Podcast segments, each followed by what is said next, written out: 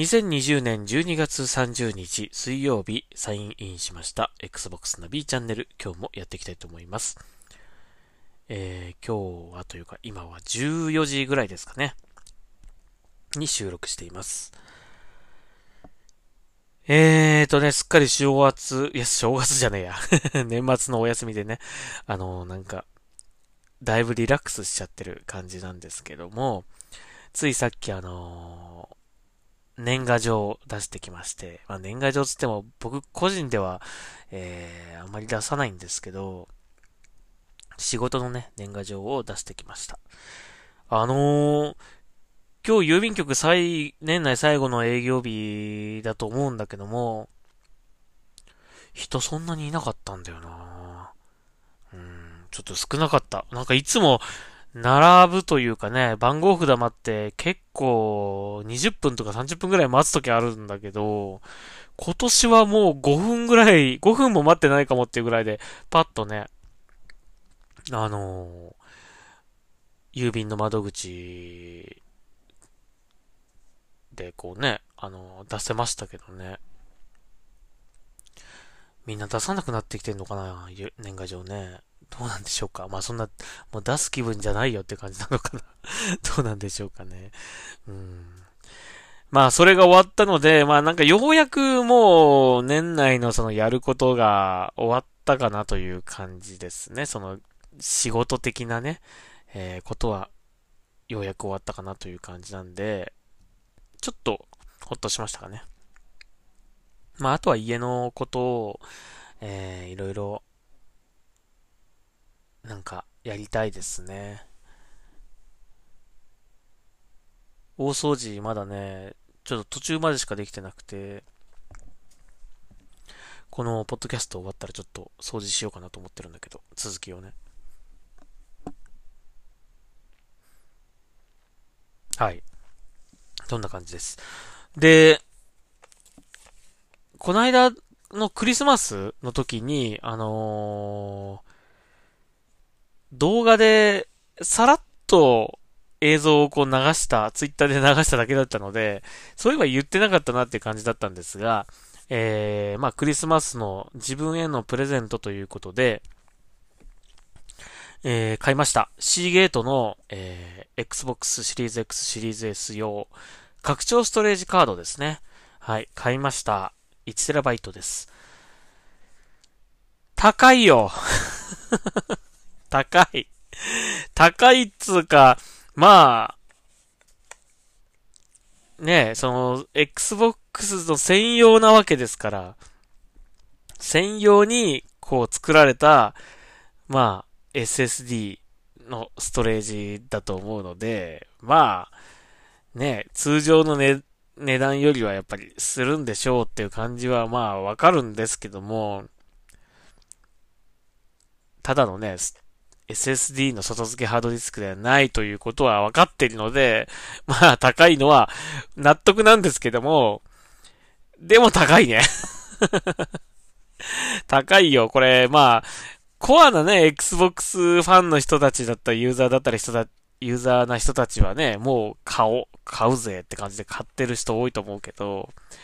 なかなか一般的にこれを買うというのは、かなり勇気がいる。もう本体買う以上にこれ勇気いりますよね。うん。値段だって、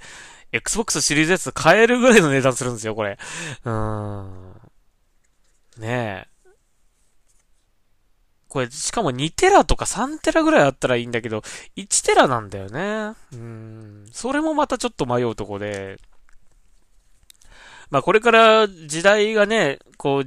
時代がというか時間が経っていって、えー、もっとこう安くできるようにね、えー、なっていくのかもしれないけども、2テラ3テラとか出るようになったりとかして、まあ、えー、1万5千円とか、1万円とかで買えるぐらいの値段になるのかもしれないけども、まあ現状ちょっと高いですね、これね。3万円ぐらいしますか？うん、3万円いかないぐらいかな。えー、します。まあ、Xbox シリーズ X シリーズ S を買った人全員がこれを必ず買わなきゃいけないというものではないんですけども、えー、やっぱりですね、まあ、この次世代のゲームソフト、えー、それな、それなりにですね、えー、ボリュームの多いもの、えー、グラフィックの綺麗なものだったりとか、その、オープンワールドの作り込みのすごい、こう、データの多いものとかね、やっぱり、えー、増えてくるので今後、内蔵の SSD では多分、もういっぱいだという方、えー、結構いるんじゃないでしょうかね。えー、僕ももうすでにですね、いっぱいになってしまってまして、まあ一応対応タイトルのものとか全部、えー、インストールしてあるという感じなんで、まあそれはいっぱいになるだろうっていう感じなんだけども、まあ、なかなか一から入れ直すっていうのも大変なので、とりあえず入れとくかって感じで入れては、入れてはあるんですが、やっぱり、えー、いっぱいになってしまって、この拡張ストレージをね、買うしかないなということで買ったんですが、まあ、これに関しては別に使い、なんて言うんだろう。使ったレビューとかね、語るまでもなく、刺すだけなので、えー、刺しておけば1テラ増えます。えー、その中に、Xbox シリーズ X シリーズ S の、えー、オプティマイズドタイトルを入れておけば、えー、最適化の状態で遊ぶことができますという、えー、感じ、えー、です。で、まあ、内蔵の SSD に入れる、入れたのと同様に、やっぱり早いですね。読み込みも早いですし、あと、まあ、こう、移行、データ移行ね、その本体、内蔵の SSD から、この拡張ストレージに、こう、移動するのも早いですね。うん。で、あと、Xbox シリーズ S、シリーズ X、シリーズ X とシリーズ S をね、両方持ってる人とかは、あのー、データを移すときにね、こう、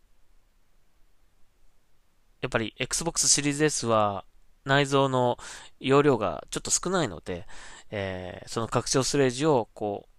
う、シリーズ X からシリーズ S へこう、差し替えるだけで、ゲームをね、えー、プレイすることができるので、その点はすごい便利かなとは思いますね。まあだからそういう風に使って、そういう使い方をしたいとかいう人は、まあ持っていた方がいいんじゃないかなという感じ。またあの、とにかく、えー、持ってるゲーム全部入れておきたいという人はですね、えー、やっぱり容量不足になると思うので、まあ持ってた方がいいかなという感じではあるんですが、高い。高いですね。やっぱちょっとね。ちょっと高い。うん、もうちょっと安くなってほしいなという感じですね。はい。これまあ、今、今このシーゲートさんからね、これ出てるけど、他のメーカーから出たりしないんですかね、これね。うん。他のメーカーから例えばもっと安いのが出るとかで、あったら、えー、そういう価格合戦みたいな感じになって、えー、値段がね、どんどんどんどん下がっていくんじゃないかなとは思うんですけどね。うん。今、現時点で拡張ストレージはこのシーゲートさんの、えー、この 1TB しかないですね。うん。まあこれマイクロソフトから出てるわけじゃないから、このデザイン、デザインドフォー Xbox、えー、その Xbox、まあ、公、公式というか公認の、まあ、周辺機器のこのマークは入ってるんですけども、えー、マイクロソフトから出てるわけではないので、まあ、他のメーカーからこの拡張ストレージが出るってことはあり得ると思うんですよね。うん。だから、まあ、それがもし出てきたら、少し安くなったりする可能性もありますね。うん、今のとこ出てきてないですね。うん、はい、そんな感じです。まあ、えー、自分へのクリスマスプレゼントとしてこれ買いました。えーと、これ買いましたっていう報告を、あのー、ポッドキャストでも言ってないし、ツイッターでも特にツイートしなかったので、えー、なんか、クリスマス動画でさらっとね、えっ、ー、と、その、サンタマーカスとサンタマスターチーフがですね、こう、届けてくれたっていう、あの動画を、えー、ツイッターでさらっと流しただけだったので、特にコメントもつけずにね、えー、改めてちょっと、言うの忘れてたということで、えー、このポッドキャストでちょっとお話しさせていただきました。まあ、えー、持ってたらすごい便利だと思いますよ。うん。まあ、あと、半年ぐらいは多分持つと思う。半年ぐらいはこれ持ってれば、まあデータ量には困らないんじゃないかなと思うんですけど、半年後わかんないですね。これ、拡張、ね、拡張じゃねえや、えっ、ー、と、オプティマイズドタイトルがどんどん増えて、えー、もういっぱいいっぱいになってしまうという、もうそれがすぐ目の前に来てるような感じもするんですが、まあまだ今のところ少し余裕があるので、えー、そういったこうデータのこう管理というんですかね。はい。そういうのもちょっと気をつけて、えー、意識して行く必要があるかもしれませんね。はい。というわけでございました。はい。えー、か、皆さん、皆さんも買った、買ったっていう人、ね、どうですかね？使ってみてね。うん。思ったよりすごい小さいよね。あの、本当に、この、あの、ドミノの、なんて言うんですか？ドミノあるじゃないですか。あれ、あれみたいな感じですね、大きさはね。うん。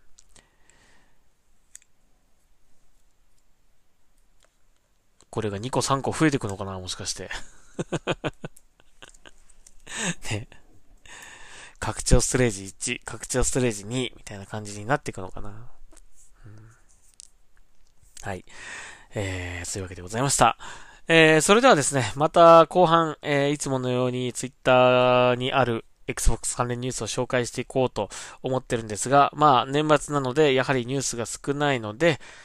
えー、っと、ちょっと別の話をしようかなというふうに思いますので、後半も聞いてください。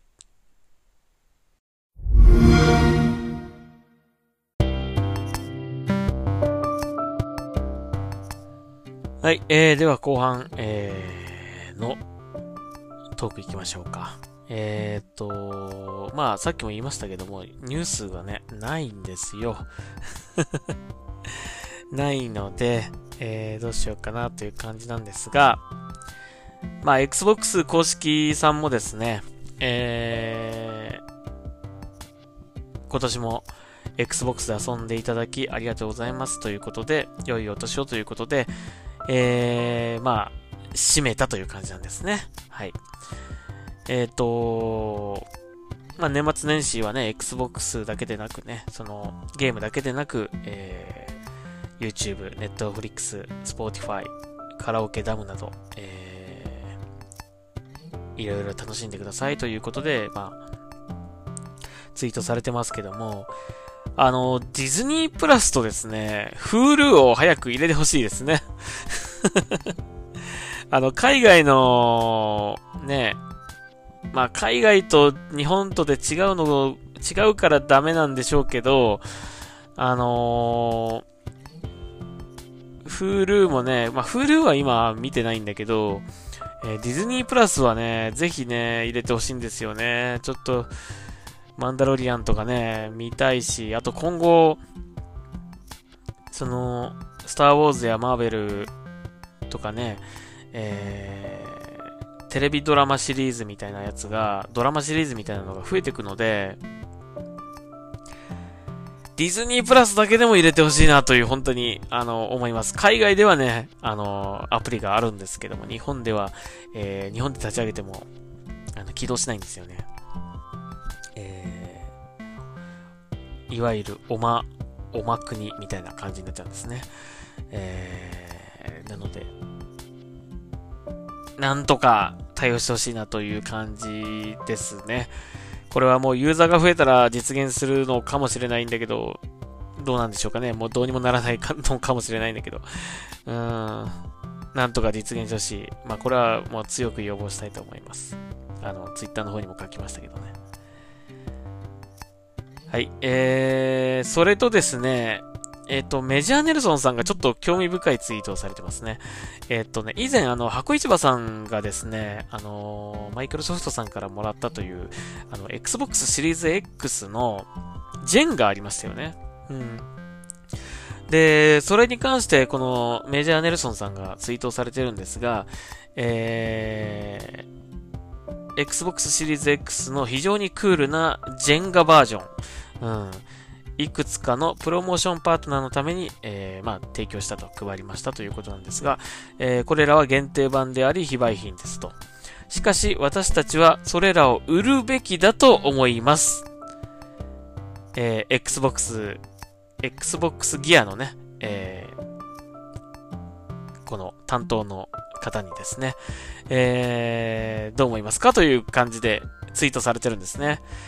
これぜひ実現してほしい。これみんな欲しいよね。これもらった人見てね、みんな欲しいと思ったんじゃないの？うん。僕も欲しいと思った。ね。えー、なので、これ、ぜひ製品化実現してほしいなと思います。まあ、できればね、この Xbox シリーズ X と全く同一サイズの、まあ1分の1だと嬉しいけど、まあちょっと小さくてもいいから、えー、出てほしいなと思いますね。あとまあ、できれば Xbox シリーズ S バージョンのジェンガも欲しいかなと思うんで、作ってくれたら嬉しいんですけど、まあ、あれはちょっとこうね、えー、Xbox シリーズ X は本当にジェンガと同じようなこうね、あの直方体、縦長の直方体だけど、えー、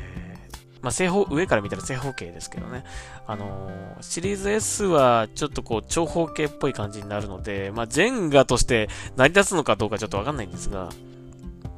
両バージョン出てくれたらいいなと思いますけどね。これはぜひ動いてほしい。うん。このプロジェクトは、もし、本当に、やるのであればやってほしいですね。え出るのであれば絶対買いたいと思います。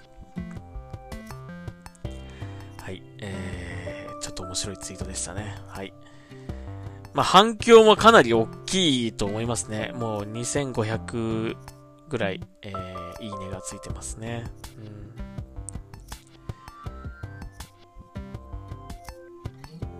ん。で、これ、あの、Xbox ギアの、この、えー、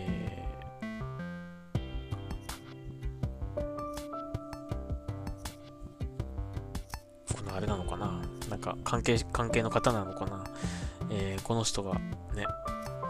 えー、ハズブロに聞いてみますみたいな 感じ。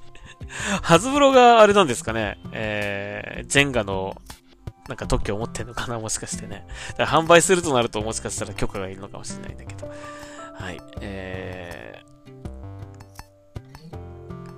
これは本当に実現してほしいなという感じで、まあちょっとツイッターに面白い、えー、ツイートを見かけたので、ちょっとご紹介しました。はい。えー、あと、今夜ですかね、えー、箱市場さんが確か、えっ、ー、と、忘年会やるっていう話、えー、だったと、だったような気がします。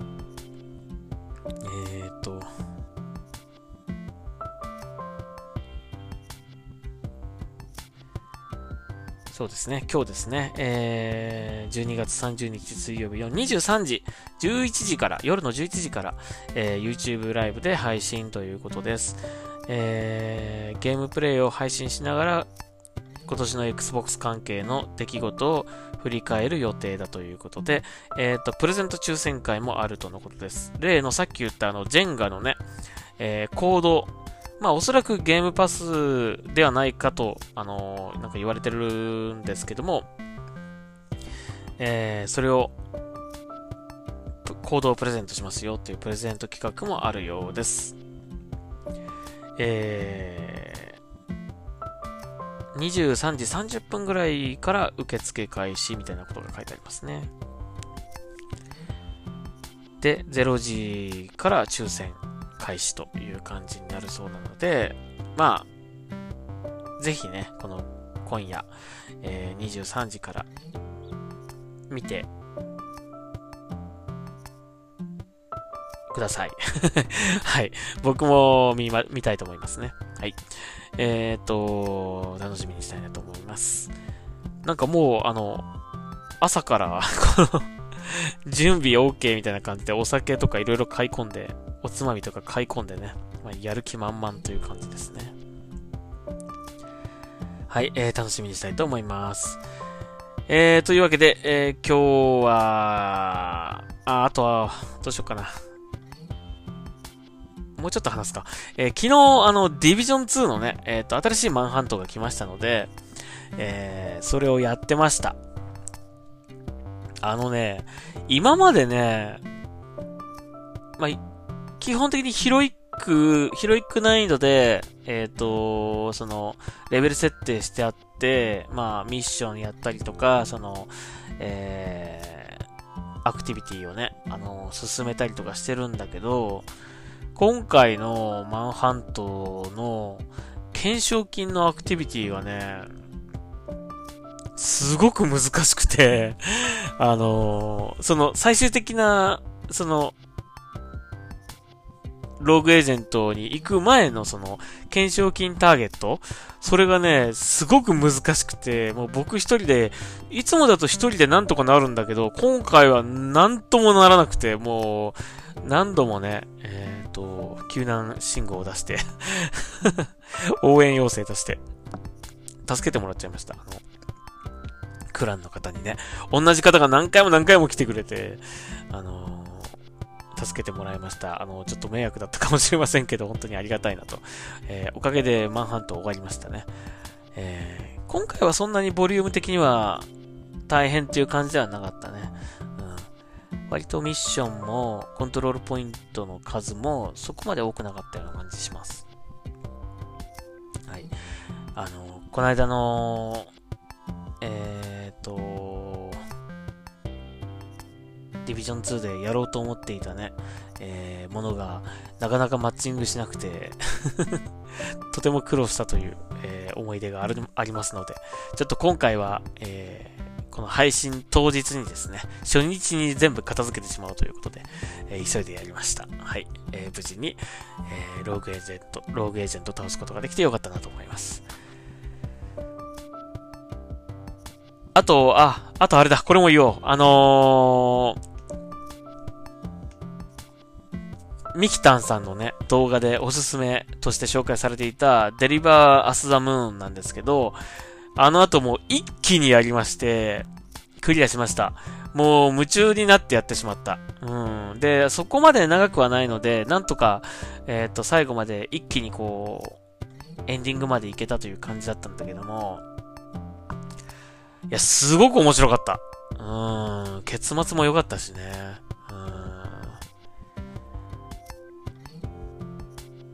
って思ったんだけども、なんかオープンワールドでね、こういろいろこうできてみたいな感じのゲームって最近多いです多いですよね。特に大きなタイトルになればなるほどオープンワールドで、え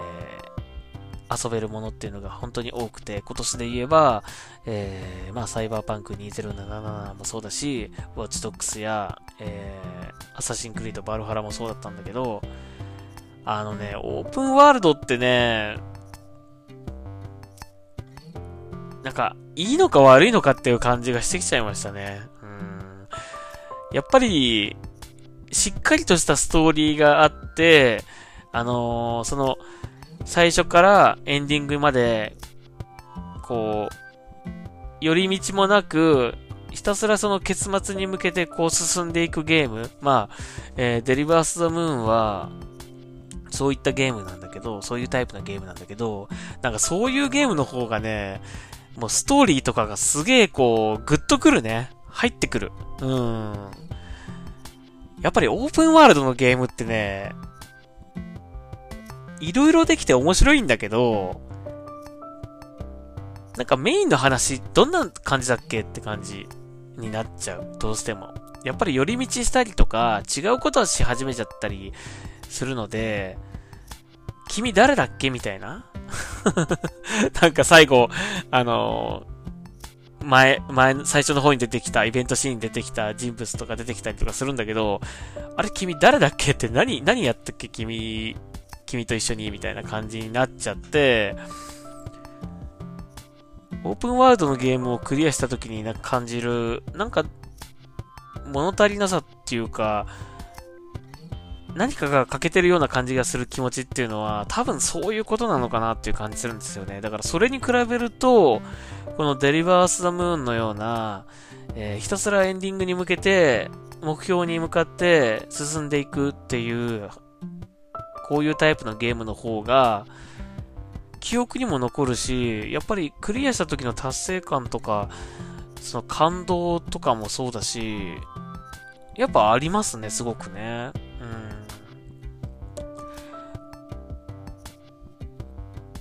まあ映像的にもね、その 4K に対応してたりとかね、あのー、とても丁寧に綺麗に作られてるゲームではあるんですが、まあ、やっぱりそういった対策のね、トリプル A とかに比べると、やっぱりね、ちょっとこう、えー、まあそれと同等っていうレベルではないんだけども、あのー、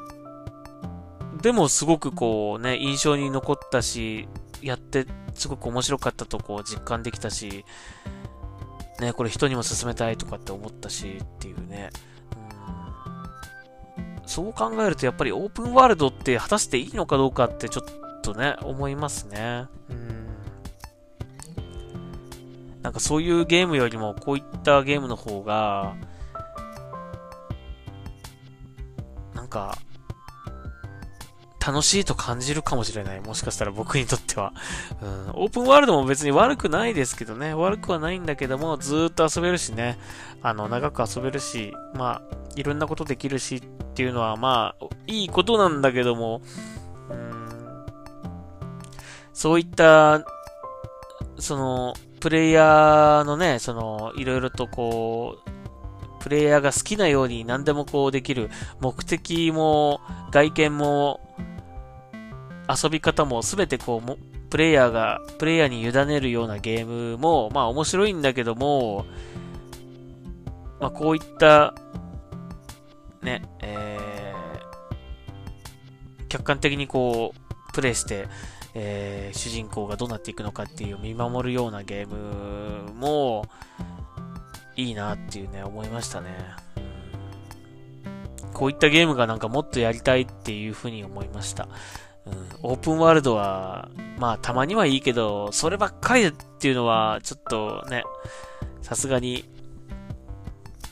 まあ、面白いのもあるとは思うんですけどね、中にはね。中にはあると思うんだけども、やっぱりこう、いろいろなことができるという、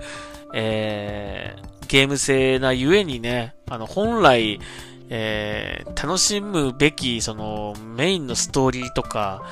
えー、ちょっとこう、どっかに行ってしまう、しまいがちになるので、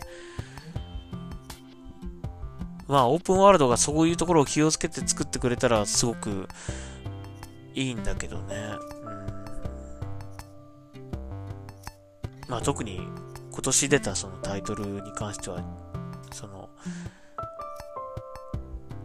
まあ、サイバーパンクはね、割とね、あのー、メインのシナリオをひたすら選んで進んでいったから、まだ、あのー、話はね、分かった方なんだけど、アサシンクリードバルハラとかは、ほんと寄り道しまくって、メインの話がどういう話だっけって感じに なんかなっちゃったし、ウォッチドックスなんてもう本当に、うん、なんか、寄り道ばかりなゲームだったような気がするので、はい。なんか、えー、このデリバース・ザ・ムーンをやって、そんな風に思いましたね。うん。まあ、オープンワールドはオープンワールドで、楽しいんですけどね。はい。えー、そんな風に思いました。まあ、このゲームに関して、このデリバース・ザ・ムーンに関しては、えっ、ー、と、この間、2020年のえー、Xbox ゲ、Xbox ゲーム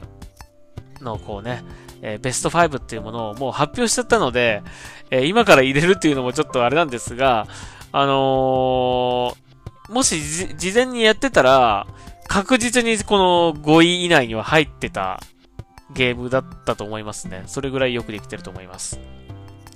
えー、Xbox ゲームパスにも対応してますので、ぜひ、えー、やったことないという方は遊んでほしいなと思います。結構ね、プレイされてる方も多いので、えー、いや絶対面白い、面白かったですよね、これね、っていう感じで、えー、ツイッターの方にリプライくれた方もいるので、はい。間違いなく面白いと思います。はい。ぜひやってみてほしいなと思います。特にこのね、お正月休みとかにね。はい。えー、というわけで、えー、今日はここまでにしたいと思います。Xbox ナビチャンネル、えー、また明日聞いてください。明日は年内最後となります。えー、今夜、えー、箱市場さんの、YouTube 配信、YouTube ライブ配信、えー、僕も、えー、楽しみますので、まあ、もしよかったら一緒に楽しみましょうということで、はい、ありがとうございました。ナビでした。サインアウト。